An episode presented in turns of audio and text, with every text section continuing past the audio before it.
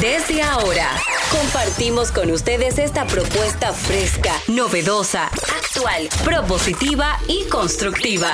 El programa donde la radio y las redes sociales se unen para darte la información más completa y diversa.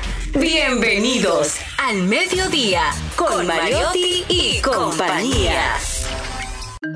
Al mediodía, al mediodía, al mediodía con Mariotti y compañía.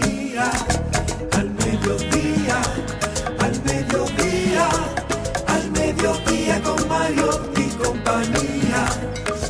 Si tú quieres disfrutar de foros alternativos y de tuiteros rankeados, este programa es tu amigo.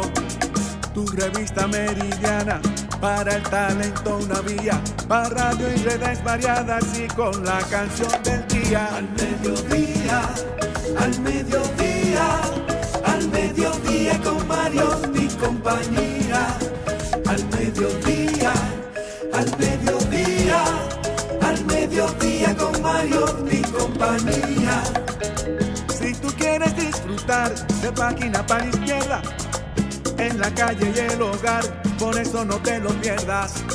Para que hablemos un poco de salud y nutrición. Vamos allí camino propio de moda y decoración. Al mediodía, al mediodía, al mediodía con Mario compañía. Al mediodía, al mediodía, al mediodía con Mario compañía. Hola, mediodía, saludos, mediodía. Sean todos bienvenidos a su espacio preferido, al mediodía con Mariotti y compañía, donde ponemos alas a las palabras para llegar hasta ustedes con información sin sufrición y diversidad divertida. Un servidor, Charlie Mariotti Jr., feliz agradecido de estar con todos ustedes. Gracias por su sintonía, por acompañarnos, por premiarnos con su atención, por la que tantos medios se pelean. Gracias por ser este el que usted ha elegido. Estamos en este proceso de transición de la mañana hacia la tarde, sumamente alegres. Hoy es martes ya, 29, el mes está casi terminando, por ahí viene el primero de septiembre. Para los fanáticos de Harry Potter, ¿eh? de la saga más exitosa de los últimos 20, 30 años, saben que el primero de septiembre es el día que arrancan las clases en Hogwarts. Así que a raíz de eso hay muchas personas que se disfrazan y se juntan. Este año pasó la aglomeración de personas disfrazadas de, miembros de, de, de Hogwarts. La más grande de toda la historia. Así que si usted es fanático, cómprese su t-shirt y únase a esta celebración. Está con nosotros Jenny Aquino. Muy buenas tardes, señores. Gracias por estar en sintonía. Nosotros felices de estar aquí. Hoy eh, estuve en una oficina pública y me dijeron, gracias por venir a alegrarnos la mañana. Digo yo, gracias. Yo dije, tengo que cambiar porque ahí afuera está muy fuerte y el infierno va a ser peor. Así que ahora voy a ser mejor persona porque de verdad no voy a aguantar el infierno. O al menos yo creo que voy a poner una parrilla o una barbecue allá para pasarlo bien porque de verdad que, señores, la cosa es fuerte. Pero cuando me dijo esto la señora, valoré, dice ya, ojalá todas las personas que vengan aquí fueran como tú. Yo dije, entonces no lo valoraríamos. No, nada más, no, yo solamente me, me enviaron dos minutos.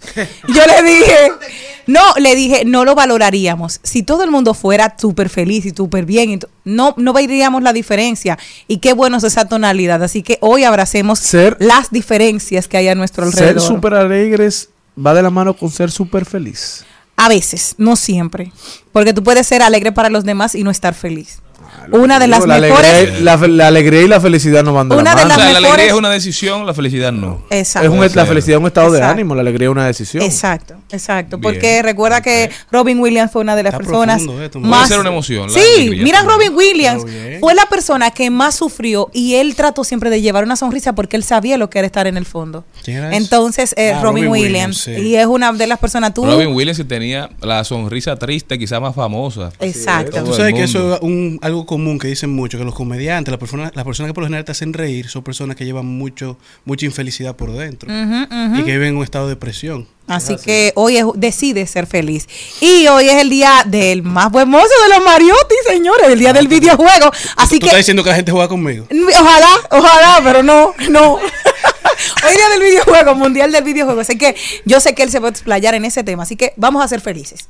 Carlos Mariotti. Bueno, señores, buenas tardes. buenas tardes a toda esa audiencia que siempre nos acompaña en este esfuerzo de diversidad divertida.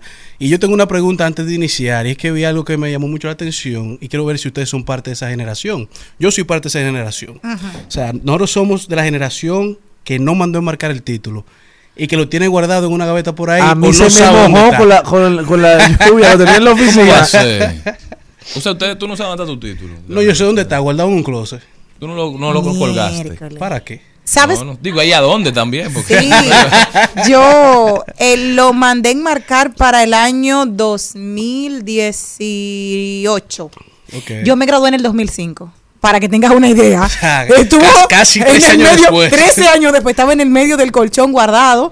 Y yo le dije, mami, ya como que está bien. Porque me dijo, ese título. Y yo, "Cu- solo los doctores, mami". solo los doctores yo creo Mi que siguen colgando cuelga. los títulos. Lo tiene. En las oficinas, los abogados también lo hacemos realmente.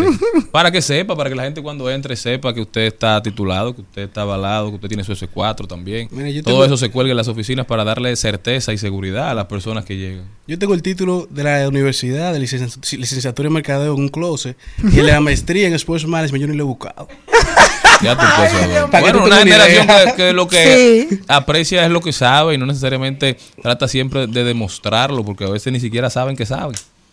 Eh, Pero, también somos parte de esa generación que no, Que no usa el se anillo. los anillos de graduación. Así mismo. es. Depende. No bueno, somos de sí. distintas. Claro, sí, yo le llevo 10 años a ustedes, pero yo lo tengo por un valor sentimental, porque mi mamá dijo que iba a hacer el esfuerzo de regalar a cada hijo el anillo de graduación. Entonces, Por lo para que mí, significaba en para su él- generación. exacto, Claro. porque para mí es entonces es un regalo más de mi mamá que de la universidad. Era un distintivo, que en los tiempos de, de donde las que- principales universidades eran la UNFU y la UAS, Mm. el que tenía su anillo era No, no, no. profesional. Es que era la única forma de validar que usted era profesional. Era Claro. su anillo. Ujú. Ahí no había título que valiera. Ahora no había internet para buscar. Nada, nada.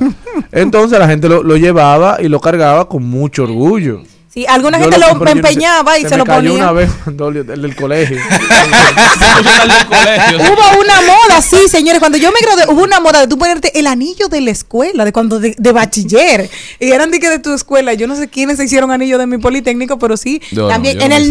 2000 fue eso. Yo, yo, no- yo nunca he tenido ese, ese afán de que de anillo, de nada. Yo lo compré porque como que lo llevaron al colegio que había que comprarlo. ¿Y por qué no? A mí me dieron el Después dinero, yo no decidía si lo usaba o no. Era una prenda más. Claro. Bueno, señores, Una laja. Esperemos que eso que se mantenga y que esto sea realmente un interés por aprendizaje y no porque los otros sepan que usted sabe, sino por de verdad adquirirlo para crecimiento personal, para desarrollo personal y no para irle echar vainilla. Pero ¿sabes qué tiene mucho que ver con eso? Que ya los trabajos no valoran tanto que tú seas profesional. O sea, Algunos. ya, el- ya el pedimento que Pregúntale tú a Elizabeth, Silve- a Elizabeth Silverio. No, lo no, nadie le preguntó. No, el ese Tuvo que llegar Nuria a preguntarle. Ya. Señores, no se muevan de ahí que nosotros comenzamos.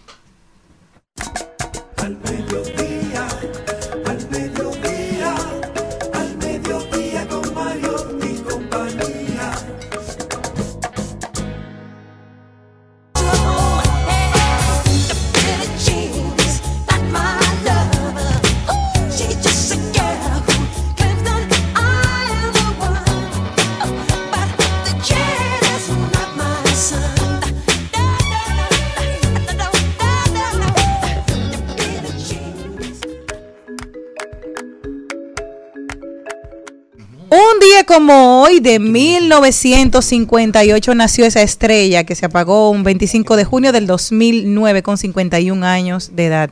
Era Michael Jackson. Le llevaba tres, dos años a mi mamá, o sea, tendría 65 al día de hoy. Hoy cumpliría 65 años el rey del pop y su canción Billie Jeans es una de las que estuvimos escuchando. Es la canción con más reproducción tanto en Spotify como en YouTube con más de un billón de reproducciones y ocupa el número 89 de videos más populares del mundo.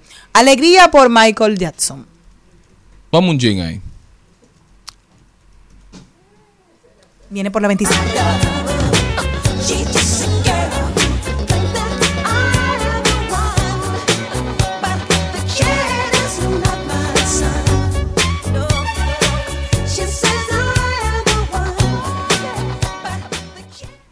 El programa de hoy arranca directamente desde los Estados Unidos con nuestro queridísimo Rodolfo Pou, que nos viene a hablar de lo que está sucediendo en nuestro país. Hermano, ya está por ahí Rodolfo. Luego nos vamos con Ahí lo dijo. También hablaremos de deporte. Carlos Mariotti está con nosotros. Cuatro de la mañana se levantó medio país a darle apoyo a la selección nacional de baloncesto. Estoy desvelado. Usted no se levantó. Sí, yo me levanté. Usted estará desvelado, pero por otra cosa.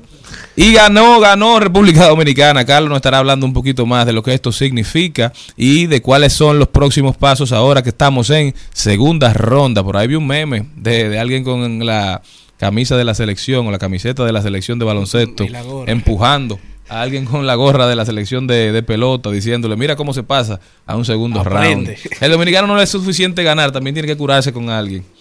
Señores, también comercio electrónico hoy con Mabel González, que hoy nos va a hablar de esas marcas de ropas locales que usted puede buscar para tener un perfecto atuendo durante las campañas políticas. Atención, atención, especial atención. Rodaremos por el mundo también principales tendencias en Trending Topic y en De Paso y Repaso. Maribel Contreras hoy nos tiene un invitado muy especial, pero es sorpresa. No se muevan de ahí que se lo estaremos avisando un poquito más adelante. Brecheo Digital, el brechero mayor don Darían Vargas estará con nosotros más adelante. Él todavía no ha llegado, pero nos estará hablando del demoledor pronóstico sobre la inteligencia artificial y el empleo del CEO el presidente, el Chief Executive Officer, que más gana a raíz del boom de la inteligencia artificial. Hablaremos de tecnología y también plato fuerte. A propósito del inicio de clases, a propósito del cambio de paradigma en la educación del mundo y en la dominicana, Antón Tejeda estará con nosotros. Antón es educador y nos va a hablar de cómo ofrecer o tener una educación efectiva. Muy importante para estos tiempos que vivimos. No se muevan de ahí, señores, que esto apenas empieza.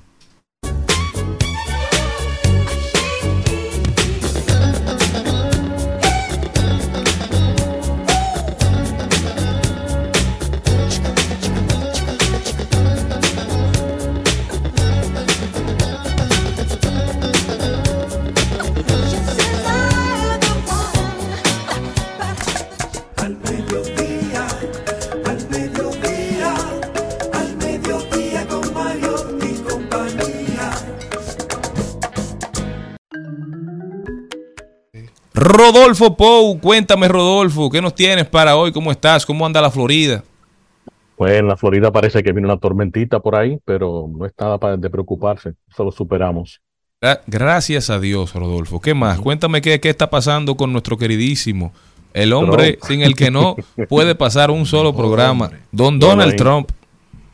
Es impresionante, ¿verdad? Que él vive para el rating, incluso lo fija en la reciente entrevista que le hicieron con Tucker Carlson a través del antiguo Twitter, conocido ahora como X, eh, al mismo momento que se estaba teniendo la, el debate, ¿verdad? Republicano, él estaba, él estaba en una entrevista en, en el antiguo Twitter.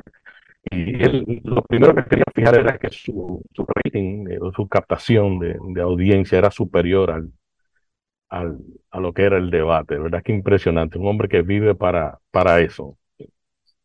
¿Qué te puedo decir? Bueno, para él te puedo decir unas cuantas cositas. ¿Qué ha sucedido después del debate? ¿Cómo muestran los números, el hecho de estar ahí presente o no haber estado presente, qué le representó a él? Y tomando las encuestas de una encuestadora eh, que se llama 538, que hace referencia a la cantidad de electores que determinan, el total de los electores que determinan una contienda presidencial, muestra que en agosto primero Trump tenía 53.5% y DeSantis tenía 15.6%. Y ahora, a la fecha de hoy, después de la de, lo que fue el debate, eh, Trump ha bajado a 49.5, DeSantis ha bajado a un 15.2. Y hay dos personas que están mostrando, eh, si se quiere, tendencia. La primera es eh, Nikki Haley, que pasó de un 3% a un 5.4%. Y el otro es un señor de origen eh, hindú, de Ramawasami, que ha pasado de 6.9 a 10.3. Eh, una persona que articula muy bien el discurso de Trump, lo proyecta, si se quiere, correctamente para su base y, y representa también un elemento fresco dentro de la política eh, republicana, que esta vez parece que va a presentar más de un solo, más que un solo, más allá de un solo candidato de color. Tiene dos personas de descendencia hindú y una persona afroamericana. Sumamente interesante. Vimos el, el debate ya hace un tiempo, hace unos días, y nos llamó la atención como nadie quería como enfrentarse directamente Sí. ante Trump. Todos dijeron incluso que lo apoyarían si él resulta ser el candidato electo aún estando tras Sí. las rejas. ¿Qué mensaje le manda esto a las no. personas que apoyan al Partido Republicano?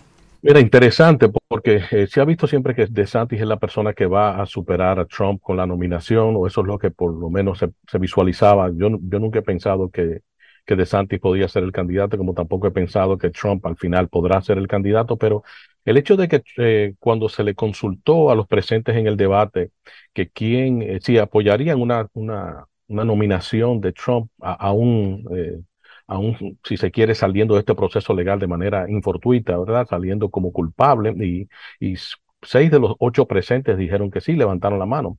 Entonces, entre ellos estaba DeSantis levantando la mano. Ahora hay una contradicción que le han sacado a la luz ahora a DeSantis, quien hace dos años y medio se le presentó una ley en, lo que es el, el estado de la Florida, en la legislatura del estado de la Florida se presentó una ley para evitar que las personas que fueron ex convictos pudieran votar en las elecciones. Y él estaba muy de acuerdo con que no, con que nadie que fuera un ex convicto tendría derecho a, poder, eh, a poder votar en unas elecciones. Entonces hay una contradicción entre esa postura de él y ahora una que está dispuesto a que Trump sea eh, sí, el nominado, de, en caso de que fuese nominado por el Partido Republicano, de que sí él votaría por él. Entonces estamos hablando de un potencial convicto que para los amigos que nos están escuchando, eh, Trump ahora mismo está, si se quiere, fuera en bajo fianza de cuatro diferentes cargos. Eh, No es un asunto, no es que la persona ha sido acusada de un cargo y punto, no, él está bajo fianza, fuera bajo fianza de cuatro diferentes cargos. Rodolfo, y a propósito de, de lo que está pasando, te tiene una pregunta Cristian. Sí. Rodolfo, ya Adelante. viéndolo de- en términos pragmáticos, ha pasado una semana eh, de la ficha de Donald Trump. ¿Qué ha significado eso para su carrera a la presidencia de la República? Han subido sus números, vemos su equipo Sí. Financiero que dice que sus eh, Ganaron 7 millones siete de punto dólares. algo millones de dólares por esto, pero en términos electorales, ¿qué ha representado esto para Donald Trump? Mira, esto se va a definir un poco más adelante, pero primero déjame responderte en lo referente a la, captación de más de 7 millones de dólares. Esos 7 millones solamente pueden utilizarse en, en asuntos legales. Pues cada vez que él es o apresado o cada vez que él se le presenta una causa nueva, él envía correos electrónicos, que es una, hay una contradicción ahí, porque un hombre que supuestamente es billonario, que hace pidiendo milloncitos, ¿verdad?, para cubrir sus gastos legales. Entonces, esa captación con el, si se quiere, con la ficha que se creó eh, de 7 millones de dólares solamente puede ser utilizada para asuntos legales, para, para que entiendan cuánto, por cuánto va este, si se quiere, esta, esta cotización de gastos legales. Ya superó los 45 millones de dólares en gastos legales. Imagínense eso. Entonces, en lo referente a sus números, perfectamente, estoy, estoy de acuerdo de que, que- inicialmente mostró, si se quiere, un alza, pero parece que eh, las cifras están indicando de que las personas quieren comenzar a ver que otros candidatos comiencen a subir sus números. Ahora, él sigue siendo, eh, está en primer lugar, 30%, 30% si se quiere, por encima del, del próximo, que es de Santi. Pero creo que si no va al próximo debate, que es un debate interesante porque va a ser a través de Univisión y en la biblioteca de Ronald Reagan, quien es considerado el padre del conservadurismo moderno, ¿verdad? Para los republicanos, ellos, para ellos, eh, eh, él, después de, de, si se quiere, de Lincoln, solamente hay Reagan, ¿verdad? Como republicano. Entonces es interesante lo que va a suceder en las próximas semanas. Si me permite, puedo decirte por qué va a ser interesante. Y es que si vemos las fechas de las contiendas políticas internas del Partido Republicano, es decir, sus primarias y cómo éstas se entrelazan con lo que son, eh, si se quiere, el calendario de, de, las causas y de los juicios que va a tener. Brevemente le explico. En septiembre 6 hay una audi- audiencia preliminar sobre el caso de Georgia, que todavía no tiene fecha fija, pero sí hay una audiencia preliminar. Octubre 2 comienza la demanda civil por fraude. E- Enero 15 viene una demanda civil por difamación y la recordamos eso con la señora quien lo acusó a él de, de violación y que ganó ese caso y se le otorgaron 6 millones de dólares. Después de eso viene en enero 29 una demanda colectiva civil por pirámide, un, eh, por, una, por un negocio de pirámide que planteó la organización Trump, utilizando una compañía de comunicación como el centro de inversión. Marzo 2, eh, perdón, marzo 4, el juicio de intervención electoral, lo que le llaman enero 6, el, el- el si te quiere, el ataque al Capitolio. Marzo 25, el juicio por el silencio que se le pagó a Stormy Daniels, la actriz de porno, eh, para que no, no dijera su, si, si quiere, su experiencia a, a, lo público. Y en mayo 20, el juicio de extracción de documentos federales. Es decir, entre todos esos eh, juicios hay que insertarle, porque son cuatro juicios federales y tres juicios civiles. Entre esos siete juicios hay que insertar una contienda electoral y de primarias. Entonces ahí es que yo creo que se va a diluir un poco la figura, porque llega un momento donde las personas pierden fe y sobre todo, como lo he dicho anteriormente, la política, eh, si quiere, las candidaturas y las elecciones se ganan en Estados Unidos con recaudación y no es verdad que mucha gente van a seguir invirtiendo en ese en un, posible candidato que no pueda llegar a la meta final. Rodolfo, exactamente eso que dices me llama muchísimo la atención que tú decías eh, que no se va no se va a seguir invirtiendo porque en un candidato que tú no sabes si va a llegar al final. No es más fácil decirle ahora, mire, desde ahora, compañero, vayas en paz, compañero, vayas en paz, que usted no va para ningún lado, sí. o, o, o, no hay nada que le impida a él, porque él va a ser testarudo hasta la, el último momento, o la ley se lo permite, porque pese a todos estos escándalos que tiene judicialmente, sí. eh, no se le puede inhabilitar desde ahora para ser candidato. Mira, aquí las elecciones son, eh, son estatales, ¿verdad? Por eso, y no tienen que ver con, con voto popular.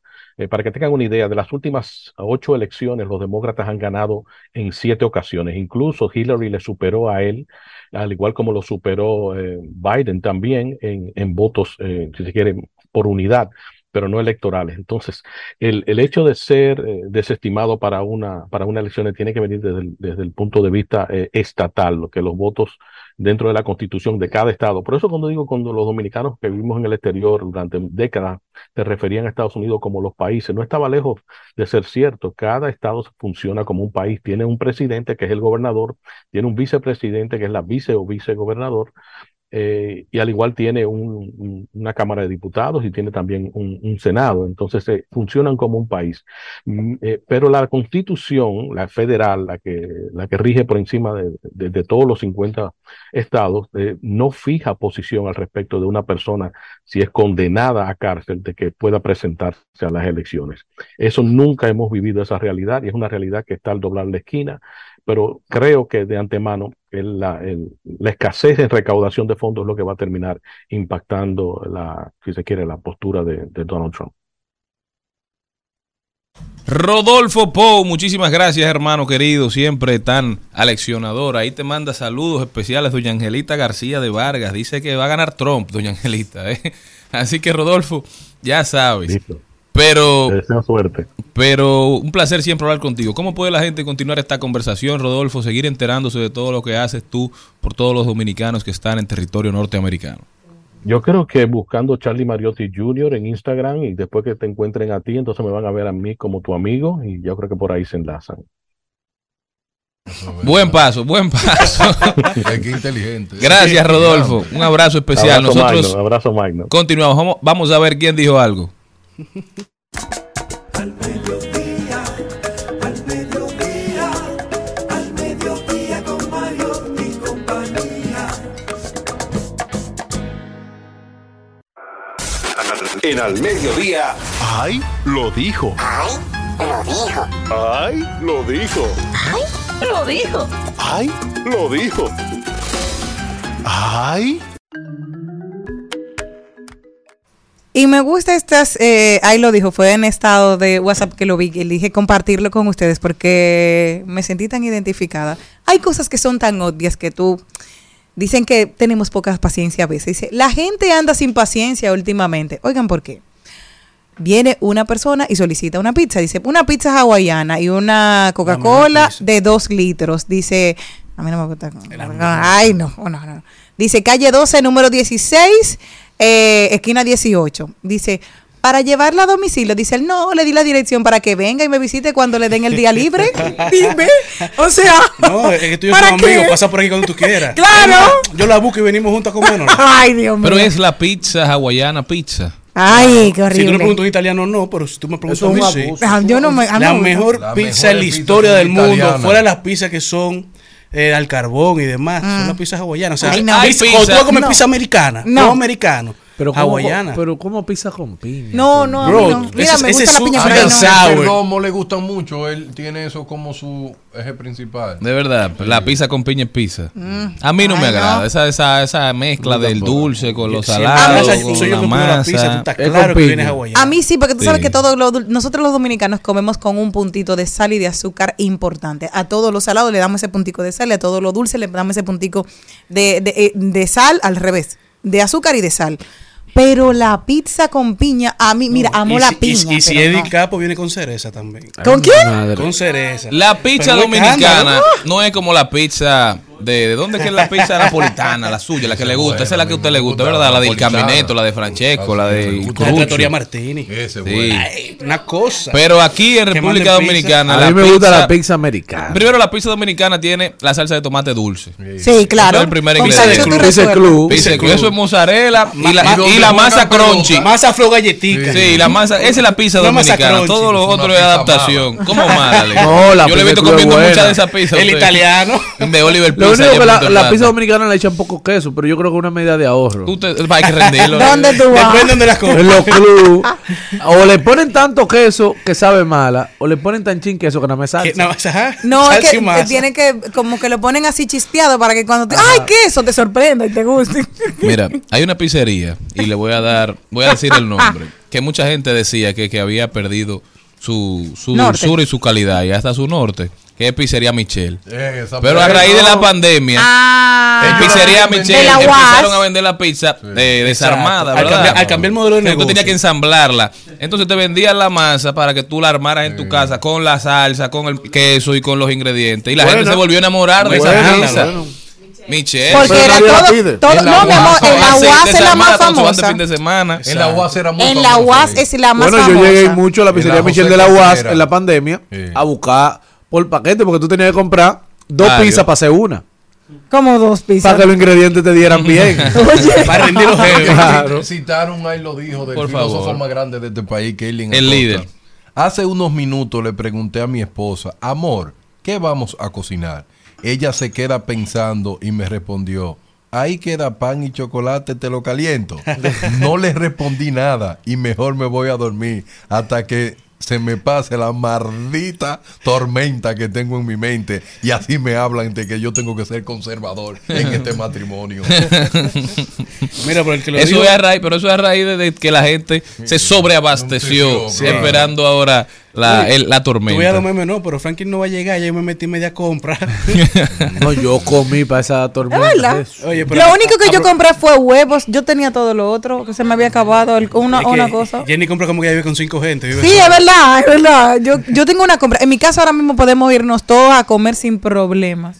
Yo en la nevera tengo de todo. Adiós, la gracia. Mira, a, Gracias propósito. Y cocinado también, A propósito del de los videojuegos, el que lo dijo probablemente el mejor personaje en la historia de los videojuegos, ¿Cuál, Mario? Ezio Auditore, Yo no sé quién de es. Assassin's Creed. Ezio. Ezio Auditore Le da la, gente, Ezio". la gente tarda poco para juzgar, pero mucho en corregirse. Ay, mamá, espérate, repíteme eso. La gente tarda mucho para poco, la gente tarda poco para juzgar, pero mucho para corregirse. Celina Son sabe datos, de ¿eh? sabe de eso. Ahí, Señores, también lo dijo un miembro del Congreso norteamericano, el señor Michael McCall, dijo y le pide al Departamento de Estado investigar la aplicación de la prisión preventiva en República Dominicana, que ha denominado como un problema y un mal endémico. El expresidente de la Comisión de Relaciones Exteriores del Congreso de Estados Unidos expresó su preocupación por el uso excesivo de la prisión preventiva en la República Dominicana, especialmente en contra de ciudadanos y hasta residentes estadounidenses. A través de una carta dirigida el pasado 23 de agosto al secretario de Estado de los Estados Unidos, Anthony Blinken, McCall solicitó el al Departamento de Estado proporcionar un recuento preciso de cuántos ciudadanos estadounidenses y residentes permanentes están actualmente encarcelados bajo esta figura en República Dominicana. Preocupante que estos sean los titulares que aborden y que abarroten los periódicos y los diarios digitales de la de, la, de los Estados Unidos. ¿Por qué? Porque nosotros dependemos mucho de los Estados Unidos. Siempre decimos que cuando salen a resaltar estas noticias que nos hacen ver mal ante los ojos de los norteamericanos, eso no solamente afecta nuestra, nuestra posición en el mercado global, sino también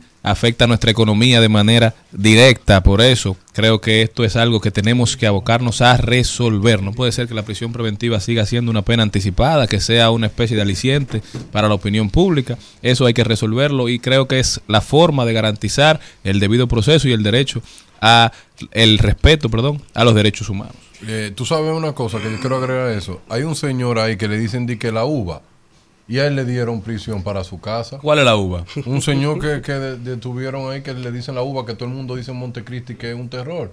Y lo mandaron para su casa. Y muchas personas diciendo, ahora la justicia hizo la cosa bien.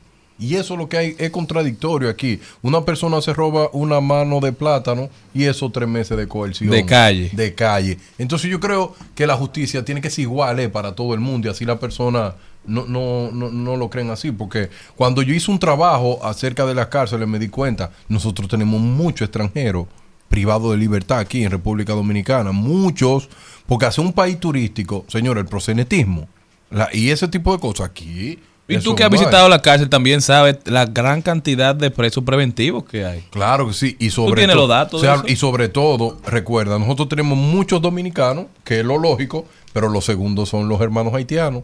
Los hermanos haitianos ocupan el segundo lugar. Y después de los hermanos haitianos, tú te sorprenderás, porque no lo llaman a todos por nacionalidad, sino que ponen a todos los europeos juntos. Son muchos europeos que tenemos acá juntos. Y tú sabes lo lindo de todo eso, que la mayoría de ellos tiene abogado de oficio. Pero sabes que cuando yo investigué el sueldo de un abogado de oficio, son 40 mil pesos y a veces 60 mil pesos que tienen en ese rango, pero muchos de ellos llevan 10 y 15 casos. ¿Quién va a No, defender a 10, quién? 15 casos en un mes. Sí, eso. Me han forzado. Les tengo un ahí lo dijo para nosotros hacer el cambio. Y dice, ¿te cuidas de no ser madre? Entonces adoptas a una inútil de 30 años. Al mediodía, al mediodía, al mediodía con Mario y compañía. ¿Sabes lo que juegan tus hijos? Ciberdeportes, los juegos donde suda la mente y se mueven los dedos. Se juegan en cualquier lugar del mundo, de forma remota o presencial. Entendamos y aprendamos con Carlos. El al mediodía dice presente. Dice presente el músculo y la mente. El músculo y la mente. Estamos en deportes.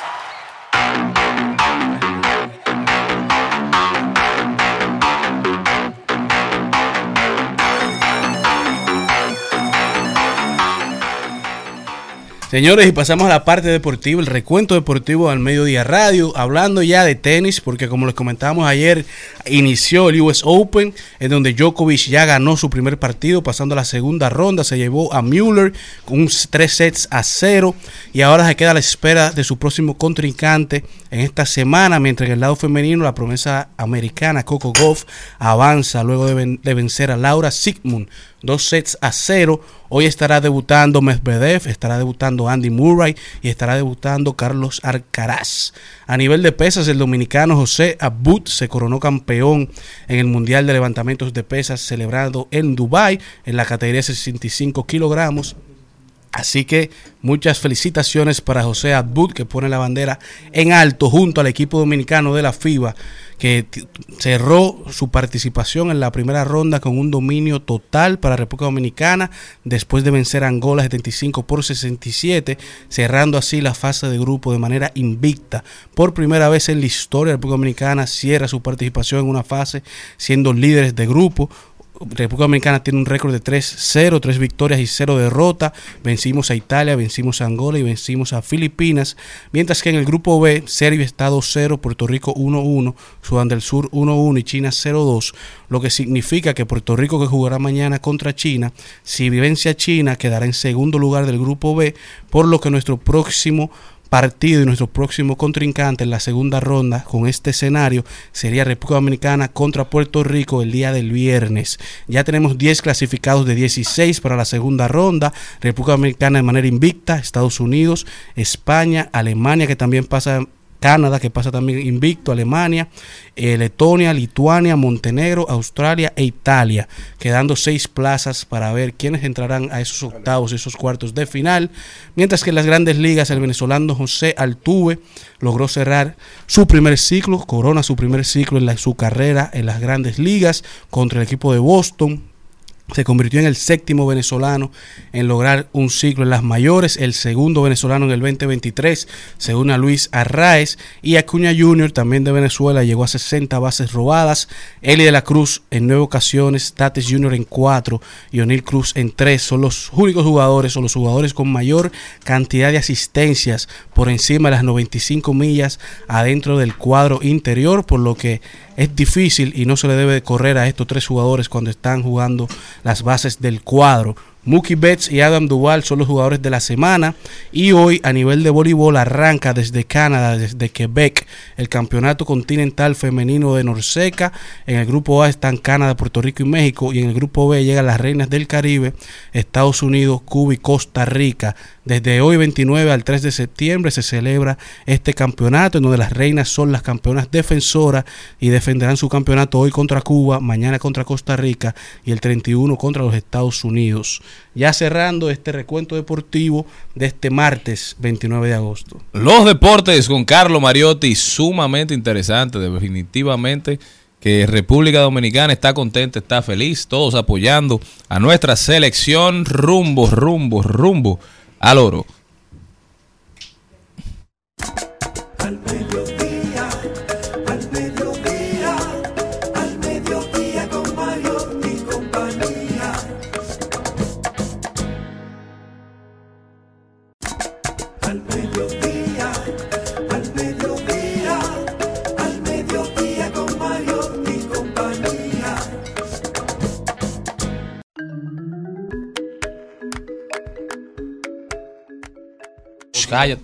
Mabel González está aquí con nosotros. Darían Vargas, que no la deja tranquila. ¿Oíste, Ramón? Se ha metido acosador, Darío. ¿Oíste, Ramón? Ay, es un hombre muy respetuoso. Buen hombre, Ramón. son Ramón y tú son del mismo tamaño. Son los dos seres humanos más raros del planeta. Ramón me y tú trata son del muy mismo bien y tamaño. siempre me dice un halago. Ah, ¿Oíste, Ramón? Me dice que estoy bonita y me sube el ánimo. ¿Oíste, Ramón? Ramón Vázquez. No, no, no, No, no, el de ella, el de ella. Es de Ramón, es, es un, es un rubio fuerte. No, un hombre grande, Ramón. Un, un hombre como ese que come arroz con habichuela y ensalada mixta, porque los dos tiran bien. Sí, porque es enfermo con su mujer, porque Ramón la acompaña, hace su blog de comida, por eso que yo conozco a Ramón. Los dos disparan bien. por la boca. Eso es- bueno, en ese caso yo creo que sí. El otro día me llamaron de un programa. Son dos cucharas. Yo, Dios mío, Celina, ¿tú sabes cocinar? Y yo, bueno, sí. El amor entra por la boca. Le digo yo, bueno, yo no estoy tan segura de eso porque si no, ni- no hubiera ninguna chef soltera. Ay, mamá. Selena le dijo ya gozando y con. Tiene un buen punto. Yo, Pero- una vez yo me reuní con un ex esposo de Selena y me dijo lo que más me encanta de ella es cómo me cocina. Pues ese no era esposo mío. estaba hablando del actual, era, estaba hablando del actual. Mabel González, que hoy viene a hablarnos de comercio electrónico. Mabel, cuéntame de esto. Marca de ropas locales. Atuendo idóneo para campañas políticas. Aquí hay tres precandidatos, pero Ya, todo este, todo este entorno, habemos, sí, pero todo este entorno es de una u otra forma está vinculado a la política Claro y está sí. propenso a ir a una actividad en algún momento. Claro Entonces, cuéntame de esto. Tres juntitos agarraditos de Sí, sí, Así este mismo, tema lo teníamos alianza. pendiente de la otra vez que vinimos porque se generó a partir de las conversaciones que tenemos aquí al aire. Y señores, qué interesante se ha dado porque ya estamos en el ambiente político, el año que viene hay elecciones y estamos viendo a nuestros candidatos en las redes sociales dando un espectáculo de pasarela con su ropa bella y hermosa.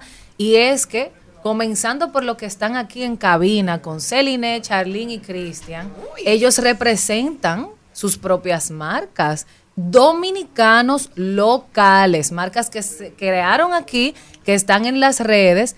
Y realmente les estuve haciendo una investigación, gracias Malena por el suministro de los nombres. Y tan interesante, me gustan las propuestas que tiene cada uno. Y es chulo como vemos desde hace un tiempo, desde que las redes sociales salieron, los políticos tomaron otro tor, o sea, otro, otra visión. Ya no es solamente construir mi marca política y mis propuestas, sino también mi imagen, cómo yo me veo. Me veo bien, me veo genuino, me veo cordial, amable. Las personas se van a acercar a mí si yo estoy en algún evento. Y la ropa que usan dice mucho. Dice mucho. Y estamos viendo desde antes de pandemia, vivimos, primero, primero vivimos en un país tropical. Antes tú asociabas saco, corbata con política. Ya eso cambió.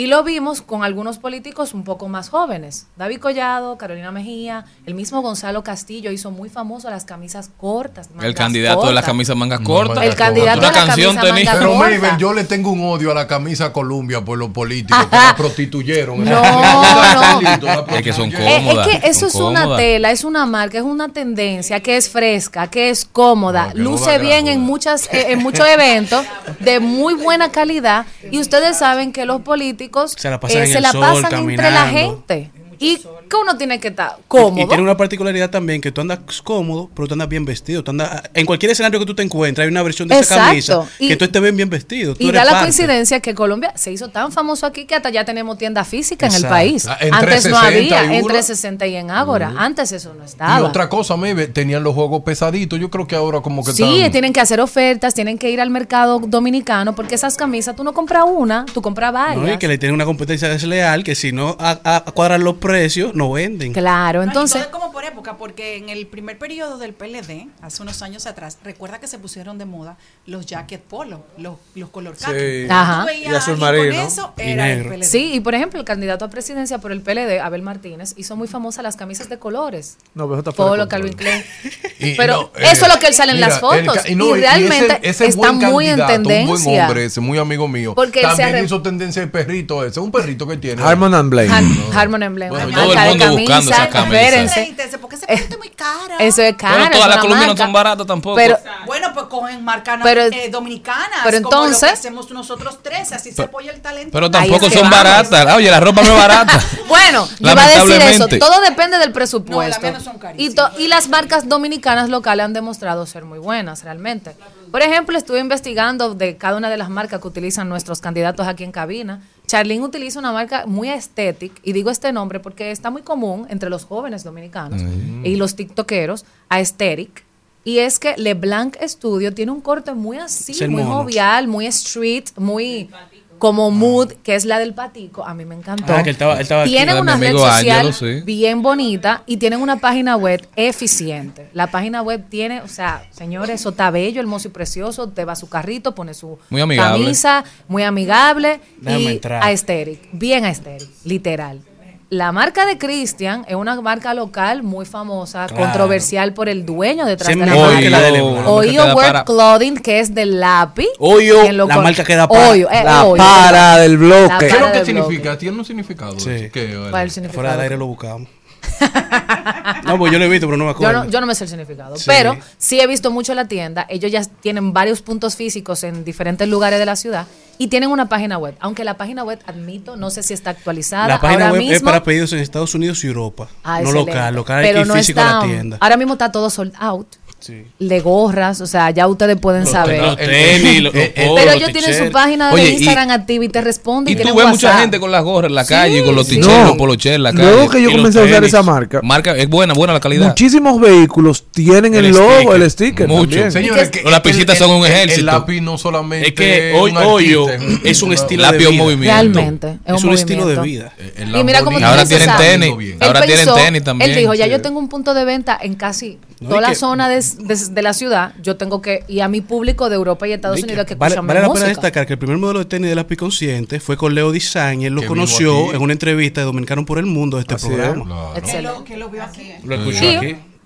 Tenemos la marca que utiliza nuestra querida Celine, que es de Sócrates Makini. Cabe destacar, esta marca es, tiene muchos años ya gestionándose en el mercado local de la moda dominicana. Que dale su banda Eh, ¿Cómo se pronuncia. Celine? Mac o Mac. MSK. MSK. MSK. Es una marca eh, dominicana. De Camisas hecho, el símbolo que bellas. tiene su logo es una mata de plátano, una flor de la mata de plátano.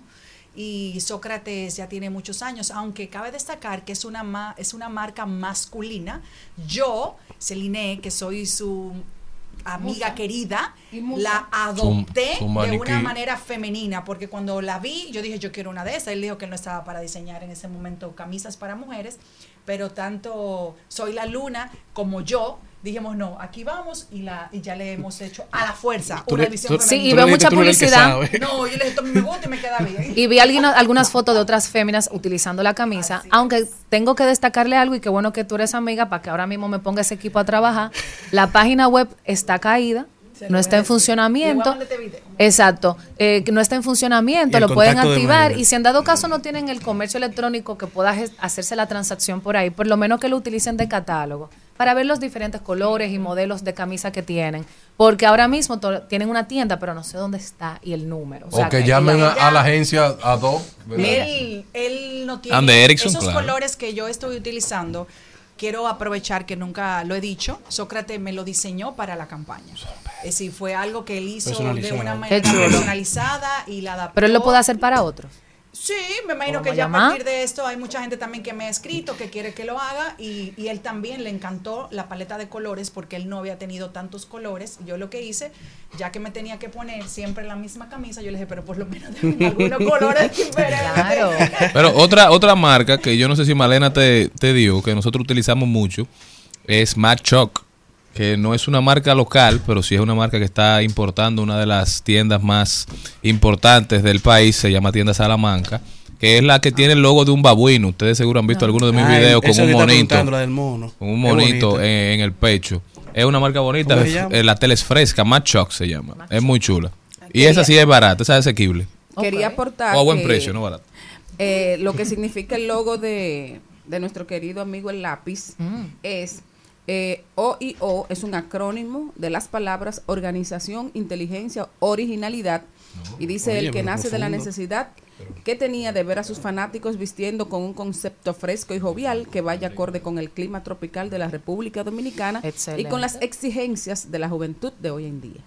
Excelente. Muy buen significado. Y realmente eh, lo importante de todo esto es que estas marcas son cada una diferentes entre sí. Y lo tienen tres candidatos que son diferentes entre sí. Para Y públicos casi diferentes. Para públicos uno. casi diferentes, se prestan para la situación de ahora. Ellos viven entre la gente, eh, van a casas, están en las calles, eh, se le encuentran cómoda, fresca y amigable. Y qué bueno que nuestros candidatos dominicanos están usando ropas locales, promoviendo la moda local y que las personas sepan que estas marcas sí tienen su página web, sí tienen sus redes sociales, sí están localizables, que no es algo que tú no puedas encontrar. Incluso la misma marca de Jenny, eh, de Jenny Blanco tiene su Instagram, da publicidad, tiene su página web y es localizable. Nuestras marcas sí se pueden encontrar y sí se pueden adquirir desde su casa. Tú puedes... Jenny Polanco. Polanco, de Jenny Polanco. Gracias. Yo creo, yo iba a preguntar si era la de, de No, extremo no. Amiga, se pueden localizar y se pueden adquirir Blanco. desde tu casa, desde tu Y trabajo. la Y, tú. Aquino. Y tú sabes que, que yo me estoy dando cuenta que también los candidatos están utilizando más tenis que zapatos. Bueno, lo que yo estoy viendo, pero parece que los zapatos lo han abandonado. El único que seguro se pone triste es el líder, Leonel Fernández, líder- porque usa el los líder- mismos zapatos No, el siempre. líder lo único que, Que- ha hecho es que se quite la corbata, pero también hay que entender algo. Él dice que fue criado así, es decir, su mamá lo educó, Claro. que él tenía que andar con trajecito, eh, corbata. Entonces, para él como desprenderse de todo eso, él dice que él no se encuentra. No, y él está viejo para cambiar. Que No, Omar dice que se fueron a la playa y él se le apareció con una con un traje y le dijo, pero papá, papi, pero ¿en qué Pero va?" óyeme, todo eso es permitido. Lo único que la gente no te perdona y que uno nunca debe permitirse es no ser auténtico. Es hacer algo porque los otros lo están haciendo. No. Porque eso no se le va a ver bien, que independientemente que ti. todo el mundo lo esté haciendo. Y que la imagen habla de ti y qué bueno que la política está cambiando, tenemos caras nuevas, frescas, jóvenes, con marcas detrás dominicanas frescas, jóvenes y actualizadas. Y eso es lo que estamos viendo. Entonces yo te invito a ti, oyente, que veas la propuesta de todos estos jóvenes eh, políticos que están ahí para ver qué decisión vas a tomar en el Me- 2024. Mabel, ¿y tú sabes quién, cuál es el partido que más moda tiene? Opción Democrática, pero ahí hasta se pasan Bueno, de moda. yo no ahí. Darian Vargas Seguimos. y Mabel González. Mabel, ¿cómo puede la gente continuar esta conversación tan interesante Pueden contigo? encontrrarme a través de Instagram. Mabel González, M-A-Y-B-E-W-L-E, o simplemente son seguir las redes de la- de la- del programa, porque es más fácil. NICK. ya saben, no se muevan de ahí. buscando un poco de mi vida.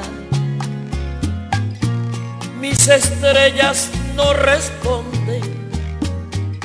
para alumbrarme hacia tu risa, olas que esfuman de Al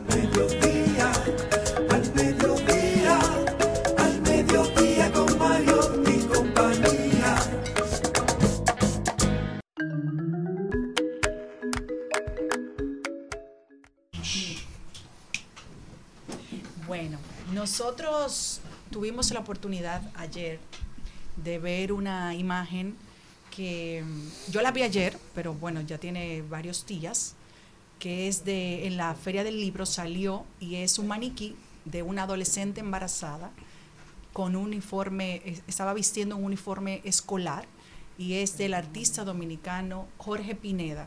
Y esto ha causado un gran revuelo en las redes sociales. Eh, por el impacto de ver una imagen en- en- con el uniforme del colegio de una chica embarazada, de una adolescente, de una jovencita.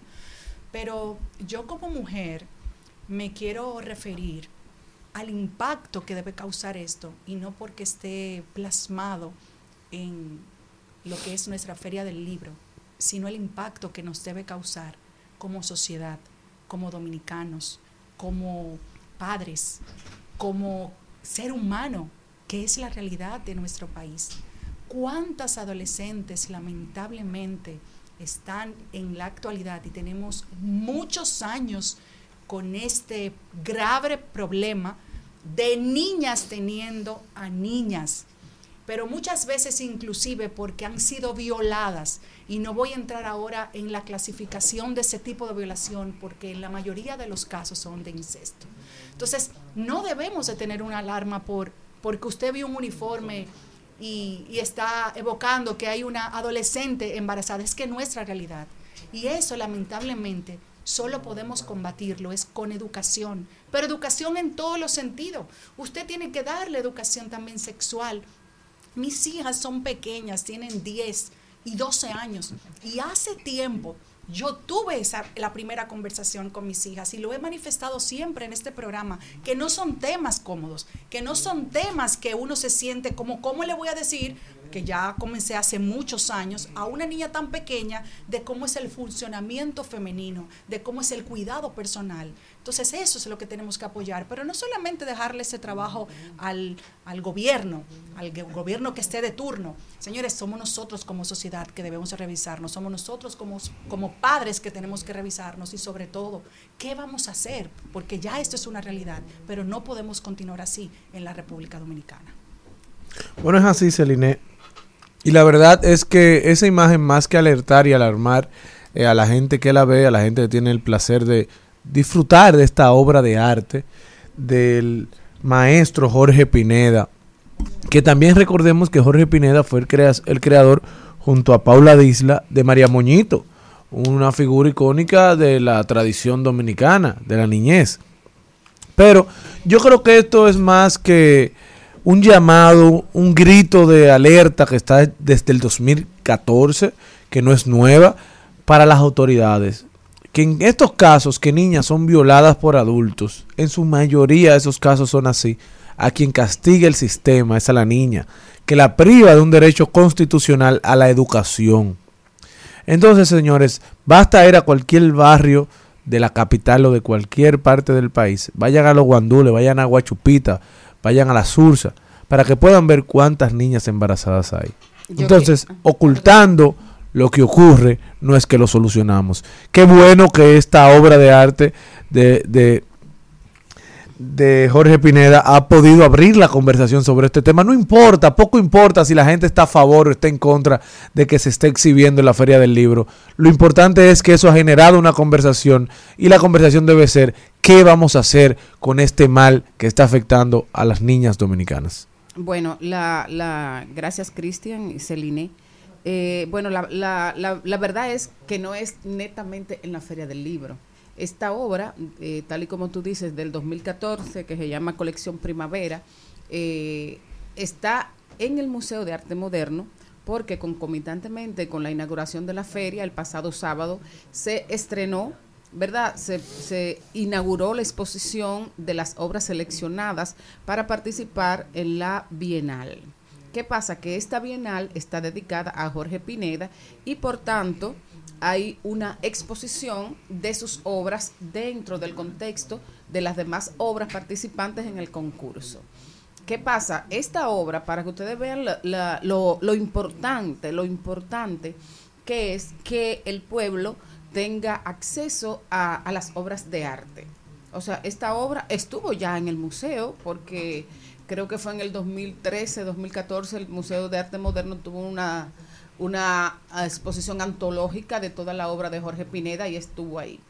En diciembre pasado y hasta, creo que hasta casi junio, du- durante casi seis meses, estuvo exhibiéndose en el Centro León como parte de una retrospectiva de la obra de Jorge Pineda.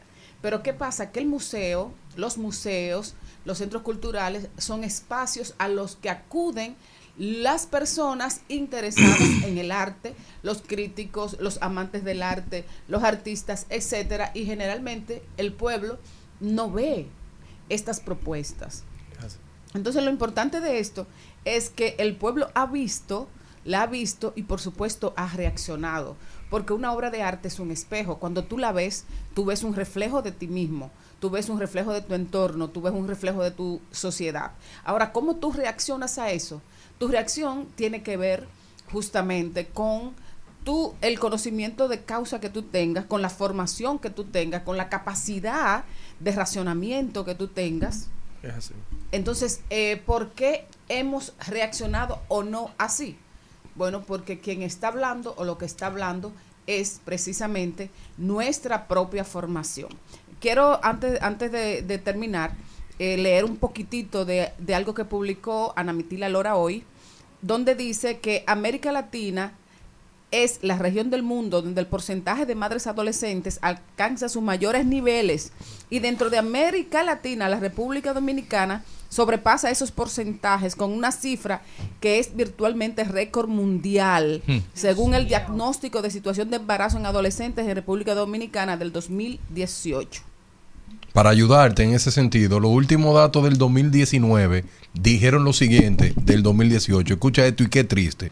Revela que un 20,4% de las menores adolescentes que dan, ¿verdad que sí?, a luz en República Dominicana supera la media promedio de toda Latinoamérica, que es 18, y en República Dominicana está en 20.4. Pero eso no se queda ahí, Maribel. Oye, solamente un 23% no son libres de tomar decisiones sobre su propio cuerpo con lo relativo a las relaciones sexuales o el uso de anticonceptivos, a lo que el 46% no tiene acceso a anticonceptivos y tampoco acceso a educación sexual. 107 fallecidas por cada 100.000 nacidos de mortalidad infantil con adolescentes, colocándonos a nosotros con la tasa más alta de fallecidos en toda América Latina.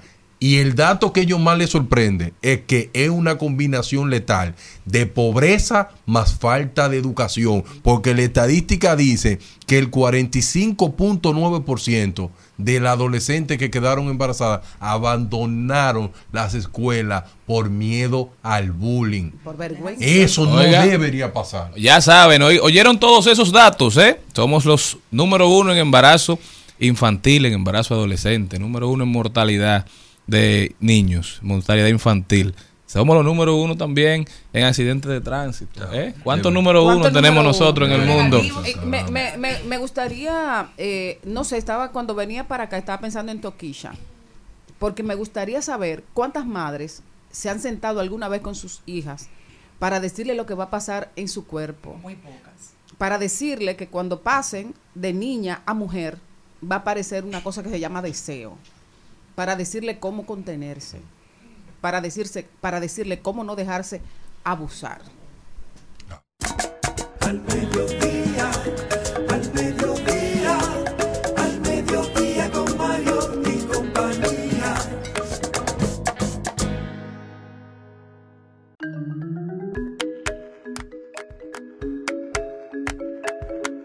De paso, de paso y repaso.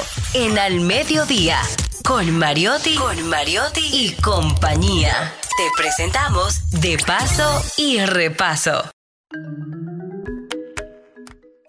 Bueno, señores, me siento muy feliz de recibir en este momento, en esta cabina y a esta hora, como dice la canción, en estos momentos y a estas horas, a un queridísimo amigo, escritor, eh, destacadísimo escritor y, periodista también, autor de, importantes novelas, investigaciones históricas, ensayos, entre, entre la ficción y la academia también es un destacado gestor cultural y un, es una especie de mago, tejedor de, de amigos, de relaciones y vinculador de, de la literatura hispano, en toda Hispanoamérica y el Caribe, uno de sus lugares favoritos. Bienvenido, eh, José Manuel Fajardo. ¿Cómo estás? Pues muy contento de estar aquí, como puedes imaginarte. Bueno, no es la primera vez que vienes a la Feria del Libro de Santo Domingo. No, Eh, ¿Cuál ha sido tu experiencia en la feria y cómo, cómo ves lo que está pasando? eh, claro, es que yo he venido a la feria de diversas maneras. Durante años, cuando nos conocimos, además, vine como invitado, eh, autor invitado a la feria, ¿no? Y vine en bastantes ocasiones, creo que han sido seis ocasiones las que estuve aquí. Pero el año pasado cambió, cambió la relación. Eh, me, me contactaron de la organización de la feria para pedirme que les ayudara a trabajar el lado de autores internacionales y a coordinar un poco esa área, ¿no? Y un tanto el área de programación también. Y entonces, eh, pues me uní al equipo de la feria el año pasado y, y este año he vuelto otra vez a trabajar, ¿no? Y bueno, la verdad es que la experiencia ha sido interesante, maravillosa, intensa, eso hay que decirlo, porque eh, República Dominicana es un país hermoso e intenso y, y, y muy satisfactoria. Eh, como escritor, pues porque he conseguido que mis obras lleguen aquí y encuentren lectores dominicanos. Como gestor cultural eh, con la feria, pues porque estoy viendo que el esfuerzo que se inició el año pasado, con muchas dificultades, eh, pues ha dado buenos frutos este año. Yo creo que la feria de este año tiene un nivel de armonía que lo noto en mis propias carnes. El año pasado me pasé corriendo a la feria de un sitio a otro para resolver problemas y este año asisto a las, a las conferencias, me tomo mis cervecitas fuera del recinto ferial porque dentro no se puede, me- pero es una vida más tranquila y creo que es un gran avance. Creo que la feria está en estos momentos en un nivel eh, de exposición eh, cultural de primer orden. Me gustaría saber, eh, dice, una de, la- de las partes que promocionaba la feria era que iban a estar en el país, no sé, más de 50 escritores internacionales. De, de esa muestra de escritores, ¿qué es lo, lo- lo más novedoso que tenemos aquí? ¿Quiénes son las grandes figuras de, de la literatura eh, hispanoamericana que están en el país? Bueno, eh, es que lo interesante es que son muchas.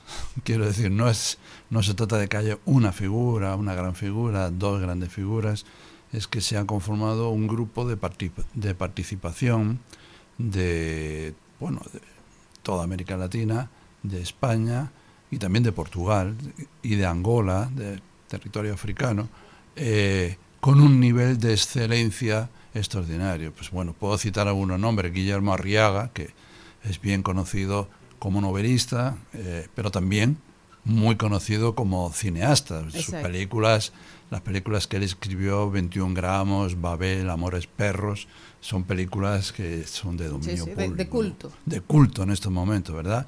Eh, o de Barnum Plain, que fue- él la dirigió eh, eh, con gran envidia para mí, porque trabajó con Charlize Theron eh, y, y Kim Basinger, y entonces yo, que somos amigos, Guillermo y yo, pues ya le dije que no se lo perdonaría nunca. Eh, y está Yoconda Belli, eh, la gran escritora eh, nicaragüense. Ha venido Paco Ignacio Taibo, que además de ser un gran autor de, de novela negra, es el director del Fondo de Cultura Económica, la editorial mexicana, y yo diría que la primera y mayor editorial de toda América Latina. ¿no?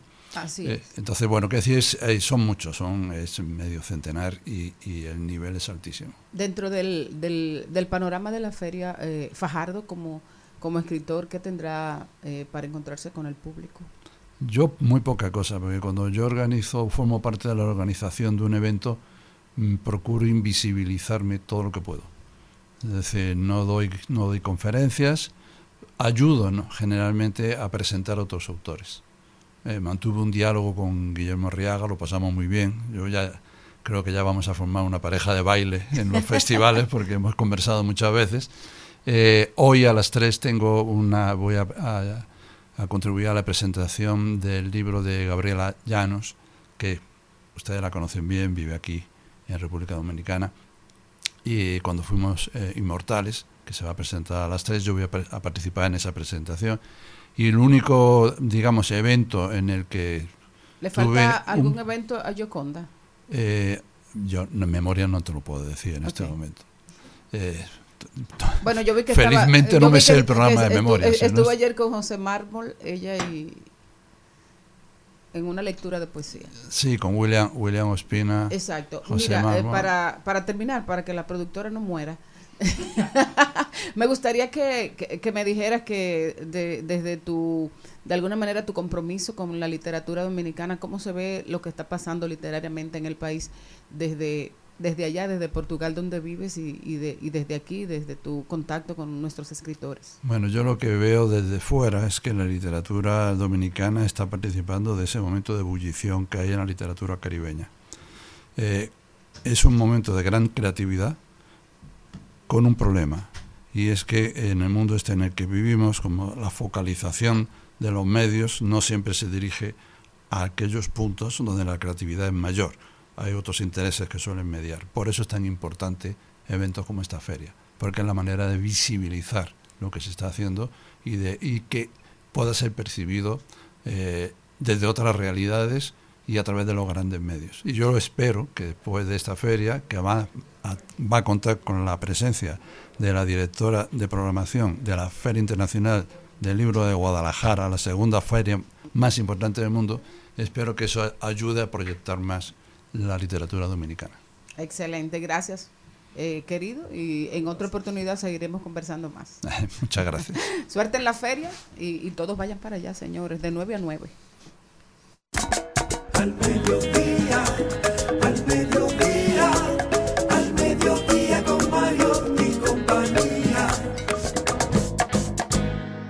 Trending, Topics. Al mediodía con Mariotti y compañía. Presentamos Trending Topics. Por ti me olvidé del pasado y no guardo rencor. Bebé, en la cama me curaste todo lo que me dolía. Me pusiste a latir donde ya no me latía. A ti sí te creo cuando me dices mi amor. Mi ex tenía razón. Estamos de vuelta, mi gente. Vamos a ver cuáles son las principales tendencias en las redes sociales. Recuerden que estamos por Rumba 98.5 para toda la provincia de Santo Domingo y el Distrito Nacional. Mambo 94.3 para la provincia de la Alta Gracia, Higüey, Bávaro y Punta Cana. También por Premium 101.1 para casi todo el Cibao, Santiago, Moca, La Vega, Salcedo, Bonao y San Francisco de Macorís y en todas, en todas las redes sociales como arroba al mediodía radio. ¿Qué me tienes, Jenny?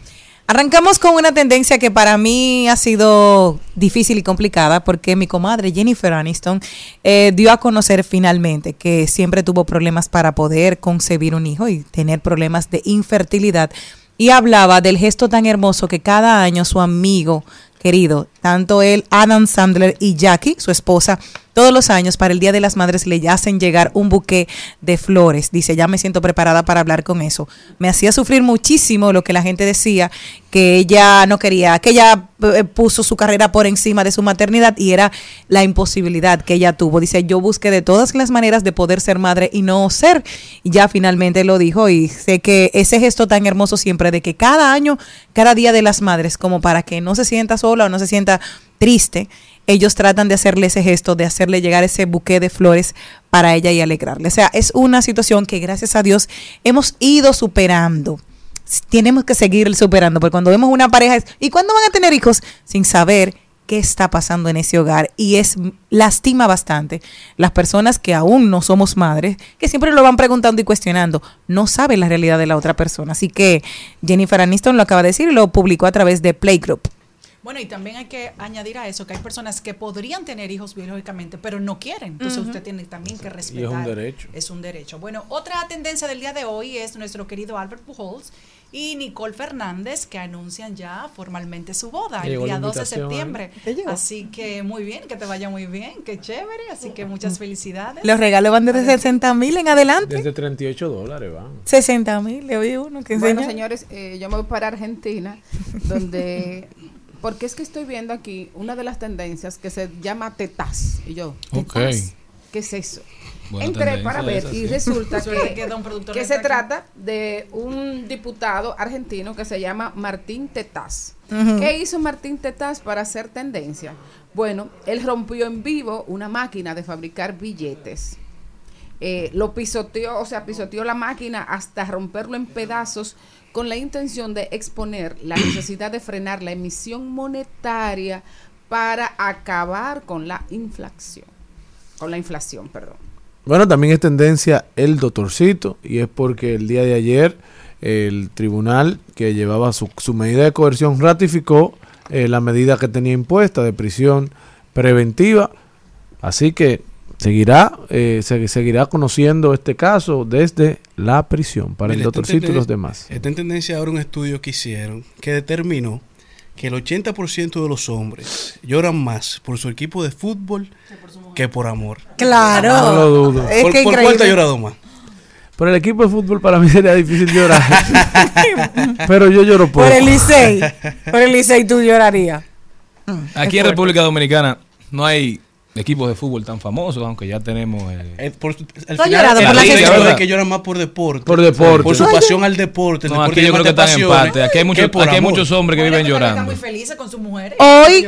Aquí hay un balance. Sí, hoy No hay un hombre que se le haya salvado a Celine Méndez. No, que mira. después que ella sale de su vida no termine dando muchas lágrimas. Eso es verdad. Estamos total RT para ti. Hoy otra tendencia es David Fernández, el esposo de Techi si de alegría. Que no sé, no sé, pero lloran. ¿Qué le pasó? ¿Qué Lo le importante es que lloren, no importa si es de Claro. felicidad o de tristeza, da igual. Eh, lo importante es que lloren.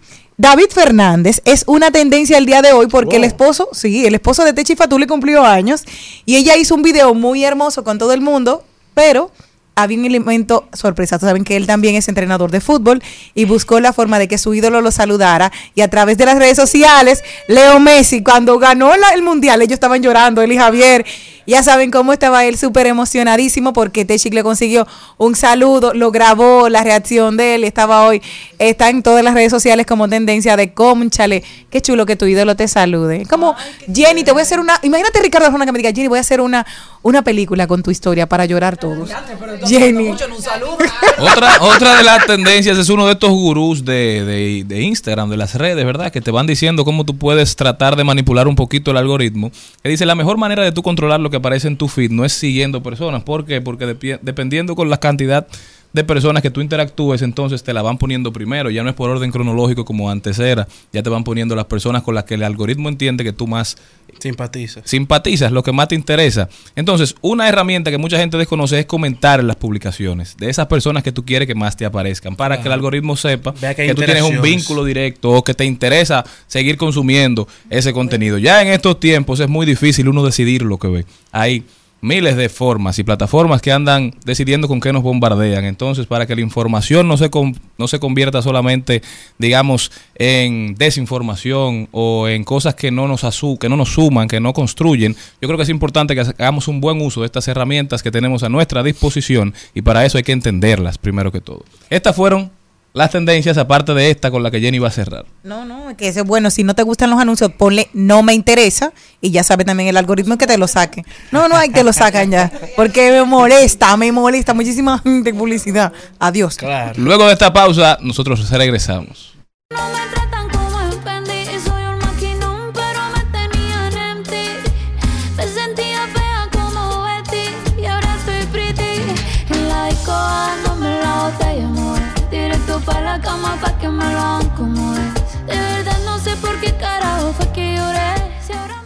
¿Sabes lo que juegan tus hijos? Ciberdeportes, los juegos donde suda la mente y se mueven los dedos. Se juegan en cualquier lugar del mundo de forma remota o presencial. Entendamos y aprendamos con Carlo Mariotti. Señores, y a propósito de hoy, el Día Interna- Mundial del Videojuego, que esta es una conmemoración que se estableció en el 2008 y fue por iniciativa de un grupo de revistas especializadas en la materia, con el objetivo de reconocer los videojue- videojuegos como entretenimiento, como industria y como estilo de vida. Un dato que vale la pena destacar es que esta industria de los videojuegos ya hoy, vi- 2023, genera más dinero que la industria cinematográfica. En el mundo occidental, la primera patente de videojuego viene remontada al 1948 y los videojuegos tienen muchos beneficios, no solamente es un entretenimiento y una diversión o una pasión para muchos, sino que los videojuegos también favorecen el desarrollo cognitivo del cerebro. Son una herramienta efectiva para el aprendizaje por el alto grado de motivación que dan, la interacción directa con los conceptos que tú buscas impartir en los mismos y en adolescentes y adultos jóvenes potencian la curiosidad para aprender, favorecen habilidades sociales, favorecen el desarrollo personal y dan una, una entrada a desarrollar más el razonamiento o implementar una mejor resolución de problemas. Te ayudan a reforzar la autoestima y en los adultos de avanzada edad también tiene beneficios como que son el de retrasar el deterioro de la visión, retrasar el deterioro de la memoria y también ayudan a mejorar la capacidad de la atención. Estos impulsan la creatividad y el juego imaginativo y te ayudan a, implementar mejores conexiones sociales. Con los videojuegos también podemos lograr la optimización de las habilidades viso especiales. Los jugadores por lo general tienen más facilidad de representar, analizar, manipular objetos mentalmente porque son más capaces de orientarse en entornos nuevos porque están constantemente eh, desarrollando y visitando nuevos mundos en todo el mundo de los esports y de los videojuegos y también son capaces de realizar cálculos, cálculos mentales con más precisión y más rapidez.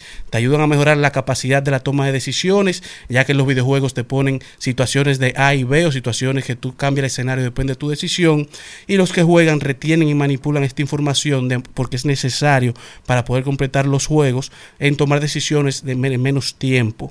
Te ayudan también con la rapidez de procesar la información y te permite incrementar tu capacidad para hacer varias cosas a la vez. Por lo general, que ju- juega videojuegos es multitasker, porque está haciendo varias cosas en un mismo tiempo con un fin y un objetivo general del juego. Así que ya saben, los videojuegos ya son una realidad.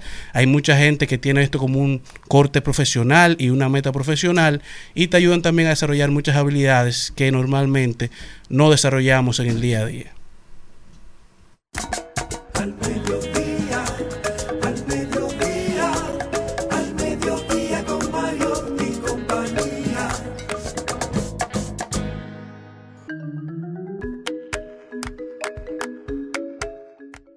Estamos de vuelta, mi gente. Gracias por continuar con nosotros en Al Mediodía con Mariotti y compañía. Le damos la bienvenida a un invitado muy especial. Él es Anton Tejeda. ¿Es Anton o Antón? Porque yo. Como tú quieras, las dos funciones. Ok, es Anton Tejeda. Está con nosotros. Anton, bienvenido. Muchísimas gracias a ustedes por recibirme nuevamente aquí. Para mí siempre un honor compartir con ustedes. ¿eh? Anton, ¿cómo podemos definirte para que la gente sepa, el que no te conoce, los pocos que no te conocen, sepan a qué te dedicas, qué has hecho, qué haces? Porque tú estudiaste en Harvard, pues, políticas públicas o políticas educativas. Administración pública. Administración pública, pero eres director y CEO, se puede decir, de una institución de formación. Bueno, soy pasado presidente del Colegio St. George, que es una institución educativa de 57 años, y soy el rector del Instituto de Educación Superior Luis Heredia Bonetti, que es un emprendimiento de educación superior, una universidad que he estado desarrollando por los últimos tres años. Y básicamente yo me defino como un educador y apasionado y muy preocupado eh, de ese aspecto de la sociedad dominicana y hacia dónde vamos con, con esos temas. Voy a dejar que la primera pregunta te la haga Darían Vargas, que está sumamente emocionado desde que anunciamos que ibas a estar con nosotros y no ha querido perderse y tiene una pregunta para ti. Antón, yo no sé si usted sabe que yo voy a ser ministro de Educación en muy poco tiempo. Te felicito. Eh, muchas gracias. Y, Y- me y impre- necesitamos unos jóvenes. Sí, y me impresionó el tema. Enseñanza efectiva. De qué- qué es una persona común y corriente que, que no llegó a Harvard, sino a la H solamente, ¿cómo entiende qué es lo que una enseñanza efectiva? Mire, ustedes, yo escuchándolo a ustedes en el segmento anterior y ustedes hablando de tendencia y cómo crear tendencia, y yo ese mundo no lo entiendo, pero esto que te voy a decir, me gustaría que fuese una tendencia. Y es que en la República Dominicana debemos olvidarnos borrar la palabra calidad cuando se habla de educación. Ok. Yo creo que cuando decimos deberíamos tener una calidad, una educación de calidad, estamos enfocando el problema mal. Mira, esta botella plástica es fabricada millones de unidades al día, al día probablemente. Y calidad se refiere en cierta medida a la tolerancia de fabricación, que todas sean del mismo espesor, altura, etcétera. En la educación estamos hablando de seres humanos. Entonces a mí no me gusta, esto, esto es una opinión personal, ¿eh? Eh, no me gusta usar la palabra calidad cuando hablamos de la educación. Yo creo que la efectividad es más apropiada. ¿Por qué? Porque están saliendo personas del bachillerato que no saben leer y escribir. Ni siquiera. Están saliendo personas de la universidad graduados en contabilidad que no saben utilizar Excel, que no saben la- los conceptos más básicos de- del débito y el crédito. Entonces yo me pregunto, ¿de qué sirve agotar ese proceso educativo preuniversitario y universitario si en muchas ocasiones la educación resultante, la formación resultante, no es efectiva?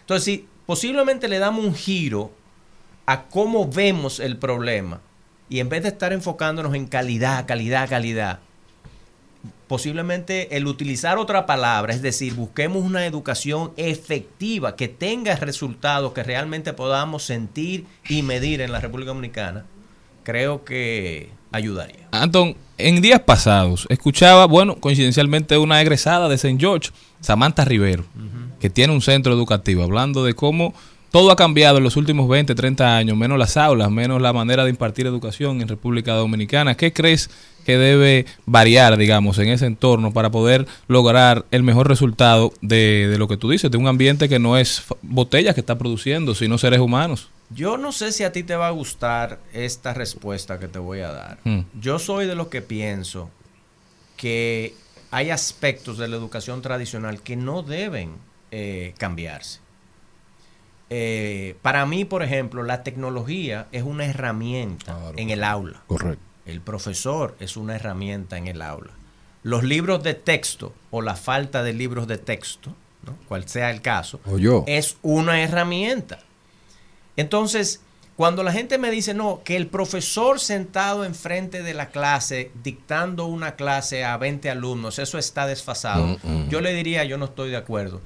Tú puedes tener un proceso en una clase de 50 o 60 minutos donde el profesor puede hacer una presentación, llamemos, de 5 a 10 minutos y luego se hace un periodo de preguntas y respuestas, pero después se hace un equipo de cada muchacho póngase en grupo de cuatro y vamos a, a analizar este tema y luego volvemos todos juntos a analizar y a debatir el tema.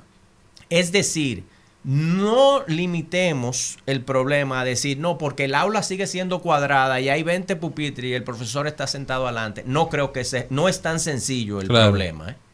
Eh, ahora, muchos colegios privados, que tú sabes que tienen la, la- la iniciativa y la capacidad de hacerlo, sí im- implementan muchos aspectos de enseñanza eh, innovadora. ¿Como qué? Por ejemplo, como el Makerspace, el, los programas de STEM, los programas de esports. O sea, todas estas cosas que sabemos que están ayudando a qué?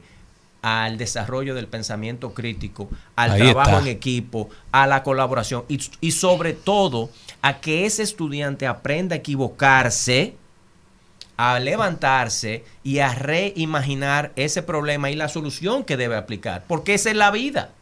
Qué tolete, Ustedes, Ahí todos nosotros, tenemos que aprender a fallar, volvernos a levantar y rediseñar otra solución. Eso lo hablábamos hace unos días, Darían y yo, que decíamos, hay mucha gente que le tiene miedo a comenzar, pero tú no llegas al, al episodio 100 o tú no llegas a, a- a lograr grandes cosas si no hiciste el primero. Entonces, si el estudiante no le enseñamos que el fracaso es aceptable, es parte del proceso de aprendizaje. Incluso parte del éxito. Wow. Entonces, cuando a los 25 años hace su primer emprendimiento y fracasa, dice, ya terminé, ya mi vida se acabó. No, y que no. como sociedad no, nos adecuan mucho a que para iniciar tú tienes que tener todas las respuestas y no conseguirlas en el camino. Antón, dice André Oppenheimer que el secreto del Valle del Silicón es que los éxitos de ellos lo cuentan con, primero con sus fracasos, que sus fracasos fueron lo que llevaron. Pero hay una cosa, Antón, que yo quiero eh, debatir con usted, pero para tener una enseñanza efectiva, Sí. usted necesita profesor efectivo. Ahí es que voy. Eh, fíjate que yo no quiero simplificar el problema. Por favor, no asuman ni ustedes ni sus televidentes o las personas que nos escuchan. No asuman que yo estoy eh, simplificando el problema porque esa no es mi intención. Sin embargo, si tú estuvieras manejando una fábrica, volvamos al tema, a la analogía de una fábrica. Si esa maquinaria tuya no está funcionando, si no hay luz, si no hay agua, si los obreros no van a la fábrica, el producto no va a salir. Entonces, si tenemos situaciones en, en las escuelas donde no hay aulas adecuadas, el mobiliario no es el adecuado, los libros no existen, el profesor está de huelga, eh, no hay luz, no hay agua, creo que se va a dificultar mucho el proceso de aprendizaje porque el estudiante no está, no se le están cumpliendo sus necesidades básicas de calma y de seguridad para que ese estudiante pueda sentarse, abrir su mente y decir, ok, vamos a, vamos a pensar, vamos a colaborar. Anton, yo tengo una pregunta con relación a la universidad. Me Sí. llamó mucho la atención y quiero que nos des información acerca de cuáles son las carreras, si también hay maestría o cuáles son los planes para desarrollarla aún más en nuestro país. Bueno, con mucho orgullo te digo, esta, este emprendimiento educativo que se llama Instituto de Educación Superior Luis Heredia Bonetti fue fundado por mi padrastro, eh, que en paz descanse, el doctor Luis Heredia Bonetti, eh, principalmente en, maestrías y especialidades en Derecho. Eh, como ese no es mi rubro, yo le hice una modificación, es ahora una eh, institución de educación superior en ciencias sociales y humanidades y damos impartimos perdón maestrías y especialidades en, en innovación educación eh, en la innovación y tecnología en la educación habilitaciones docentes eh, eh, tenemos programas de esports eh, no com- no enseñándote a jugar lo- los programas sino el ecosistema. de la industria del esports que es enorme Que es muy importante, porque la gente Eh, nada más ve la parte de los videojuegos. no, porque que un 1% de los muchachos que llegan a ser, como igual cualquier Gamers, atleta, claro, como profesionales. atleta.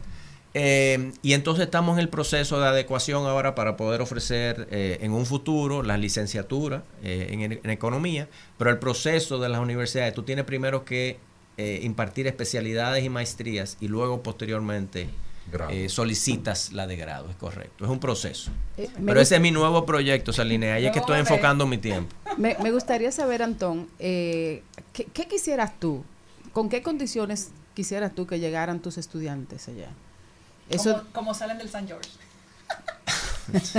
bueno. No sería sea el mala, Celine. No, no, no, porque- Eso sería el mundo ideal. Si tuviéramos eso en nuestro país, Dios mío, la República Dominicana fuera otra. Y se puede lograr. Lo que pasa es que. hay pero que hacer es todo lo que deberían llegar de cualquier institución. Claro. No, no, no. Yo Preparados quiero para, decir. para eso. Lo que quiero decir es con la calidad que salen los chicos de ese, de ese colegio. Mira, es una excelente pregunta.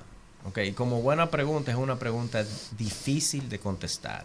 Eh, gracias, Eline, por el piropo al St. George, pero sin duda alguna aquí hay muchísimos colegios privados muy buenos, como también hay alguna institución educativa pública excelente, como es el caso de la niña de la Academia de la Fuerza Aérea, que va para eh, Yale, ¿no? La Universidad de Yale. Así es. Eh, que eso es meritorio y en este país tú sabes que nos gusta criticar, pero la cosa buena como que le echamos. Eso No se menciona. Entonces eso, eso te demuestra que ese instituto es meritorio de, de- de investigarlo y ver qué está pasando ahí para imitar. Para replicarlo, replicar. claro. Pero tú sabes que yo estaba hablando con alguien, a, a pose tu pregunta, estaba hablando con alguien ayer sobre este tema.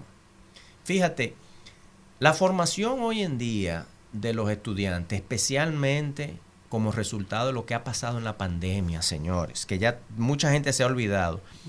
Los niños que se están graduando ahora pasaron dos años de su vida de bachillerato en pandemia. Entonces, no solamente tienen Bancado. una preparación deficiente académicamente, sino que vienen cargados de muchos problemas socioemocionales. Entonces, es. ¿qué es lo que yo quisiera eh, de un egresado de, de las escuelas públicas o privadas? Un niño balanceado. ¿En qué sentido? Tú no tienes que ser eh, un genio académicamente. A mí me gustaría ver a una persona que se esfuerza, una persona que no tiene miedo a equivocarse, a una persona segura de sí mismo. Quisiera ver a una persona que hiciera algo de deporte y, ¿por qué no?, que estuviera enfocado también en algo de las artes. ¿eh? Entonces, ese balance es lo que tú andas buscando, porque no todos vamos a ser matemáticos, no todos vamos a ser eh, eh, físicos o doctores. van a haber artistas, van a haber políticos. va- uno no sabe lo que va a salir de, pe- de- pero al del final, producto. to- lo, lo- lo mejor que podemos ser es seres humanos, Mm. unos buenos seres humanos. A mí me gusta el concepto este de, de- de- de que el estudiante salga preparado para enfrentar la flexibilidad de lo que viene.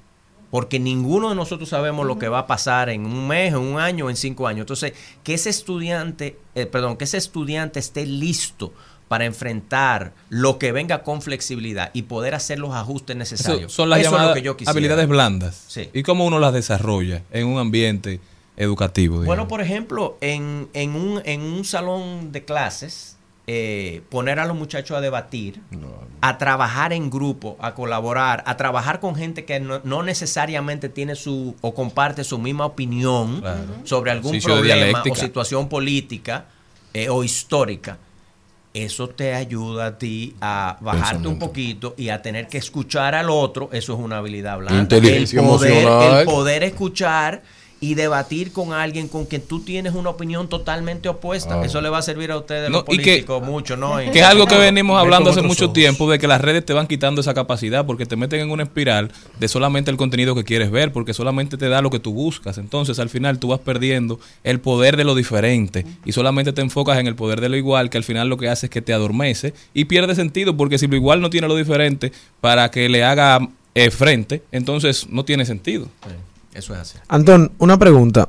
En el proyecto que estás generando en este momento, ¿hay alguna o existe alguna política para que esas oportunidades que se van a brindar desde ahí, ese espacio de generación y creación de nuevos talentos, para que llegue a otros espacios que no se quede solo en la zona metropolitana de las urbes de- del país, sino que llegue a barriadas como Villa Francisca, Los Guandules, Guachupita, quizá un, un mínimo, porque sé que genera un costo, sé que algún compromiso social. Sí, claro. Déjame decirte que el ISLHB, porque así le decimos de corto, esencialmente está trabajando. ¿De corto? en este- eh, o sea, le decimos en, en- en short, ¿no? Sí, sí, la Las sigla. abreviatura. Las siglas, ISLHB, porque es un nombre muy largo.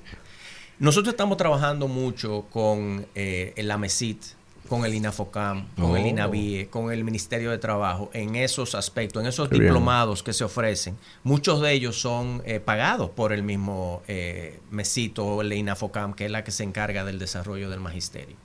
Eh, pero realmente la universidad, no, no quiero que tú iguales al, al, al ISLHB con el St. George en el sentido de que es está dirigido al mismo mercado. Una- la, la universidad es algo que está empezando. Eh, posiblemente en 10 años tú me vuelvas a invitar aquí y yo te puedo hablar entonces de ese momento que estás, eh, qué mercado está atendiendo la, la universidad. Pero la idea es esa y de hecho la universidad se enfoca primordialmente en educación virtual, es decir, estamos atendiendo el país entero. Eh, no es únicamente el sector de Piantini o en Santo Domingo, tenemos estudiantes eh, a nivel nacional. Me gustaría ver en algunos años, cuando ya quizás tenga más forma el proyecto, esa, esa universidad dirigiéndose de manera mínima a sectores muy vulnerables que la brecha digital quizás no le permite la virtualidad también. O sea, ver cómo se puede lograr, cómo se puede hacer ese acercamiento para que poder llevar todas las informaciones, todo ese contenido de valor, poderlo llevar a gente que quizás ni sabe que se está dando.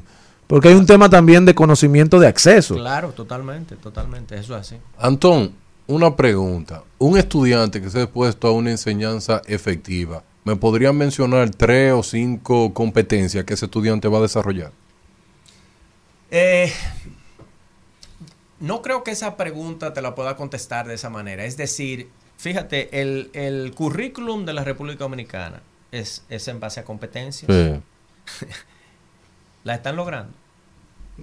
Entonces, eh, si fuese por lo escrito en, lo- en los documentos y en los reglamentos, esto aquí fuera Suiza. O sea, Corea eh, del Sur. Si no, cada no. estudiante cumple con todo lo escrito, como se supone que debe cumplir para pasar de curso, cuando lo hace, Sí. tuviéramos en nuestro mejor momento. Yo diría, o sea, es lo que es lo que yo cuando yo veo el nivel de requerimiento, por lo menos en el nivel de eh, universitario de la mesita, óyeme, son muchos, muchos requerimientos y tú dices, wow, eh, se cumplirán todos, no sé, pero yo eh, fue lo que le contesté anteriormente, o sea, yo creo que un estudiante eh, efectivo, una educación que ha sido efectiva para un estudiante, lo primero que te voy a decir, y va a sonar poco académico, es que ese estudiante esté emocionalmente estable, Oh, que no esté asustado, Salud ¿no? mental. que no, sí, que tenga Paz. su salud mental. Eso, para mí eso es lo primordial, número uno. Y número dos, debe de tener ese estudiante identificado ya, yo te estoy hablando para final de bachillerato, Sí. tiene que tener identificado ya por lo menos un área donde él, sobre, él o ella sobresale. Y tú me puedes decir a mí, bueno, mi hijo no sobresale en nada menos que deporte, perfecto, pero su estima está alineada con ese deporte. Entonces él es excelente en el soccer, por ejemplo, y posiblemente está un poquito deficiente en otras áreas, pero como ser humano se da valor. El problema es cuando ese estudiante que se gradúa de bachillerato ha salido y no ha encontrado ¿Para qué? cuál es, Wow. cuál es su fortaleza, qué es lo que le da esa estima propia. Tú, yo creo que no hay nada más triste, señores, que tú encontrarte con un muchacho o una niña de 15, 16, 17 años con una estima por el piso, Sí, sí. porque se siente que es menos y las redes sociales no ayudan. Sí, no ayudan para nada. Entonces, eso, eso es preocupante. Entonces, eso para mí es importante. Amén de que, óyeme, debe saber escribir, debe saber las matemáticas, debe poder expresarse. Son cosas muy básicas que yo creo que no las estamos cumpliendo. Antón, debes saber interpretar, porque tenemos también un- un- una masa eh, donde la crítica está prácticamente ausente. O sea, de gente que simplemente recibe información y repite información y no hay análisis, no hay reflexión, no hay pensamiento. Antón, pero escuchándote, tú sabes que Grave. me llegó a la mente que la prueba PISA pierde todo el sentido para porque para mí la prueba PISA lo que mide calidad. Eh, la prueba PISA lo que mide es conocimiento. ¿Ok? Entonces, a lo mejor me estoy yendo de un lado al otro y, y salgo de aquí y tú dices, ese hombre está loco. Pero ¿qué es lo que yo pienso con la prueba PISA? Siempre he felicitado al gobierno, sea este o sea el anterior, que ha hecho las pruebas PISA, porque hay que tener valor para medirse y aceptar que uno está en último lugar. Sepa, solamente Haití está por debajo de nosotros. Sin embargo, sin embargo, hay que saber dónde uno está para poder empezar a remediar la situación. Y uno poder enfrentar que la situación es eh, crítica. Y hay que hacer ajustes. Por eso yo digo que el hablar de una educación de calidad, me parece a mí que estamos hablando de hacer más de lo mismo y esperar diferentes resultados. Y eso no va a suceder. El paradigma, la forma de nosotros pensar en educación es, no es un, un- un- un servicio que se provee buscando calidad, sino es un servicio que se provee a la familia dominicana buscando un resultado específico. ¿Y cuál es ese? Bueno, empleabilidad. Para esos sectores marginados, eso es importante. Salir Claro. de, de, de- de- capacidades. de- de una, de un bachillerato con una capacidad para soportar, perdón, para aportar al rendimiento económico de esa familia, al sustento de esa familia. Yo no sé si eso se está logrando en este momento. Creo que no, pero Antón, algo interesante de lo que decías anteriormente es como a veces hay padres que se enfocan en, digamos, en cuatro o tres materias básicas y obligan incluso a los muchachos a descuidar en esos que son buenos. Entonces tú dices que eso es negativo, que eso no debe hacerse. Eh, yo no lo recomiendo, a los padres míos no los recomiendo. Yo creo, eh, y yo siempre hablo del- de, de- de- un caso de mi familia, donde eh, uno de mis hijos, no te voy a decir que era el mejor estudiante del mundo, y yo lo vi sufrir. O sea, yo lo vi sufrir. Y resulta bien hacer que empezó a jugar soccer a los 8 o 9 años y se hizo una estrella de soccer. Y yo vi como su autoestima se elevó y sentirse más seguro de sí mismo, entonces le ayudó con la parte académica, porque tuvo el valor de decir, no, yo puedo y déjame enfrentarme a trabajar en esto también. Entonces, lo digo por testimonio propio, es lo que yo creo, no te puedo hablar de, de- de justificaciones científicas o estudios, investigaciones, Fácticas. es lo que yo he visto en mis más de 30 años de ejercicio en educación, es lo que yo veo. Eh, y muchas veces, ustedes seguro lo han escuchado varias veces, donde dicen, los estudiantes que sacan A son los empleados del estudiante que sacan C. ¿Y por qué el estudiante que saca C termina siendo el empresario? Porque es el que ha tenido que lidiar con el fracaso, con buscar opciones, con reinventarse. Entonces, Buscarle la vuelta a la eh, cosa. Esa es mi opinión. Antón, yo quiero felicitarte porque un egresado de Harvard se dedica al área educativa. Usted pudiera estar haciendo muchas otras cosas y no esta área. A mí me sorprende la pasión con quien como usted habla de ese tema. Yo soy un fanboy de la educación y yo creo que el país donde yo vivo, cuando yo veo estadísticas, que el 61% de, la, de los jóvenes de fuera. 18 a 25 quieren irse de aquí porque aquí no se encuentran con oportunidades.